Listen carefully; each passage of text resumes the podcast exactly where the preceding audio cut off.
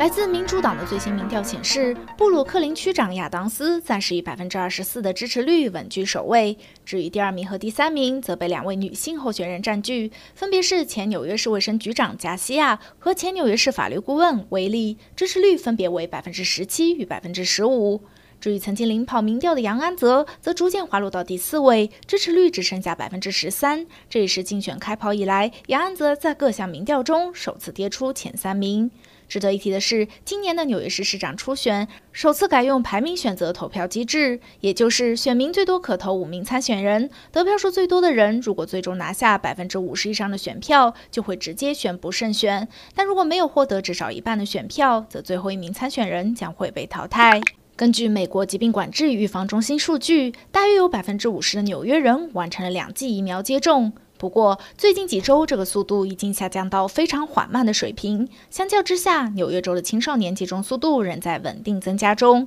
但是目前并没有被计入百分之七十的统计数据。州长古莫表示，此前先设定了百分之七十的接种目标，一旦数字达标，就会解除针对零售、餐饮业、办公室、健身房、娱乐中心与个人护理等行业的防疫限制，内容包括客流量限制、安全社交距离、清洁消毒、健康检查与追踪个人信息。不过，从幼儿园到初中、公共交通、无家可归者收容所、大型活动场所、惩戒设施以及疗养院，将被要求继续遵循纽约州的新冠防疫指南。来自社区组织的救援工作 CORE 的最新消息：洛杉矶仅有百分之四十七的成年人完全接种疫苗，但有色人种社区的疫苗接种比率依然持续落后。以洛杉矶县为例，只有百分之四十二点八的非裔居民和百分之五十一点二的西语裔居民接种至少一剂疫苗。相较之下，年满十六岁以上的亚裔民众已经有高达百分之七十三点五打完至少一剂疫苗，排名数一数二。不过，仍有百分之二十五尚未接种。至于美国，主流白人居民的接种率则已经达到百分之六十三，而打过疫苗的美国原住民比率也来到百分之五十九。影响所及，就是有色人种中的非裔居民可能因感染新冠病毒而住院的危险性增加一倍。至于西语裔居民的住院可能性也高出百分之六十。社区组织的救援工作 CORE 提醒，来自美国疾病管制与预防中心的临床研究已经发现，和所有其他目前使用中的疫苗一样，新冠病毒并不会导致孕妇无法生育，或是影响到生殖系统健康。且恰恰相反的，如果不接种新冠疫苗，怀孕孕妇确诊之后反而伤害更大。除此之外，不论是否曾经感染过新冠病毒，社区组织的救援工作 CORE 还不忘提醒民众，CDC 指南已经建议，就算染疫之后康复，也应该接种新冠疫苗，来避免再次确诊危害健康，同时避免留下长期副作用。观众查询和新冠疫苗有关的重大讯息，可以联系家庭科医生、公共卫生官员或上线阅读。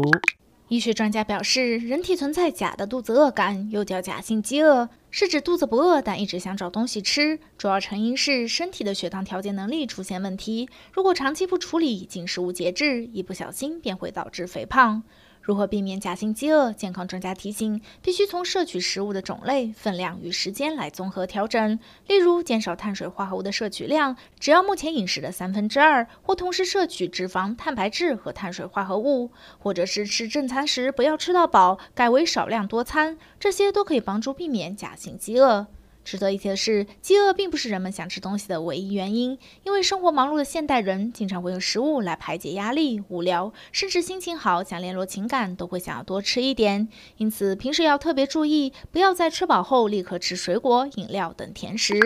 名列全美最佳的西达塞纳医院感染科医生表示，口罩是减少病毒传播的重要手段之一，尤其是在加州解封之后，某些情况下，民众依然有必要戴口罩，例如在医院、医疗机构、旅行途中以及部分工作场合。原因是，即使注射疫苗，一些人对感染病毒仍很脆弱，这部分人应该在人多的地方和其他高风险情况下继续佩戴口罩。另外，还有免疫系统本身就脆弱的民众。已经因为服用用药而暂时降低免疫力的病患，就算已经打过新冠疫苗，也不一定能产生高度防护，因此依然有必要戴上口罩。同时，戴口罩的建议还应该视具体情况而定，例如考虑因素需要包括社区传染率、整体疫苗施打情况以及脆弱群体的染疫风险大小。例如，任何人潮聚集的场所，不论是进电影院或演唱会，对感染科医生来说，他们都会建议民众戴上口罩。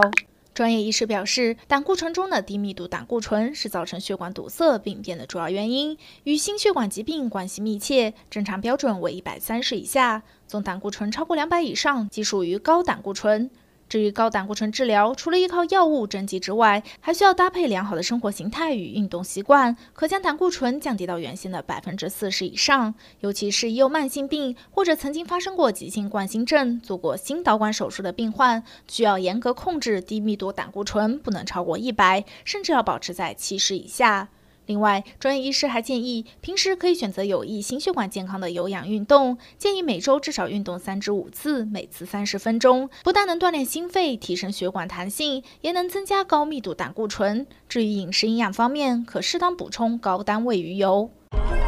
They say my mother was one of the greatest to ever rise. Stay wild, mi querida Fortuna. 小女孩乐琪在回乡寻亲的路途上遇见了一匹狂野的小马王，也让她怀念起已过世的母亲。There are still moments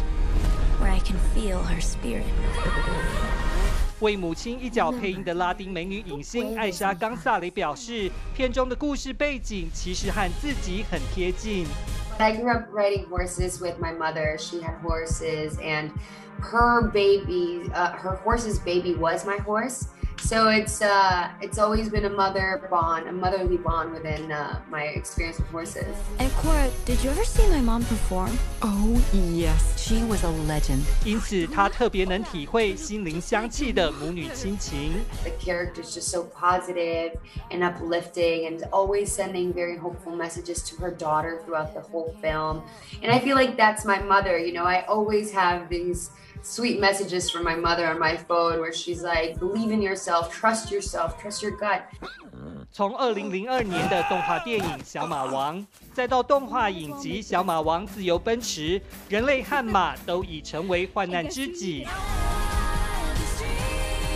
I believe in you, Lucky. You have your mother's spirit. 现在重新要上大荧幕的《奔驰吧，小马王》，不仅要鼓励大家在冒险中求梦想，更要珍惜难能可贵的亲情和友谊。东新闻殷鸿文在好莱坞的采访报道。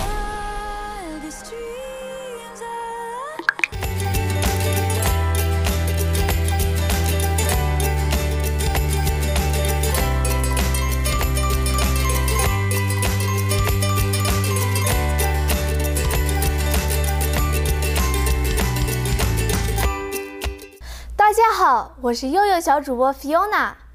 美国的节日，让幼幼小主播告诉你：六月十九号是国际纸箱日 （International Box Day）。家里经常会有一些装过东西的纸箱，不过不要急着丢掉哦，只要简单改造一番，就能有效帮助家中收纳。常常觉得家里杂物太多，却没有空间收纳，该怎么办呢？只要找一个纸箱，以及一些不要的旧衣服或布料，经过裁剪和粘贴后，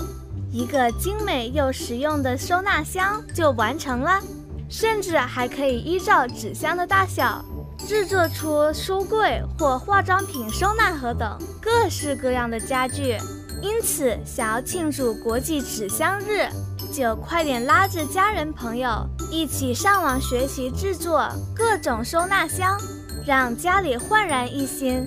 又有小主播 Fiona 洛杉矶报道。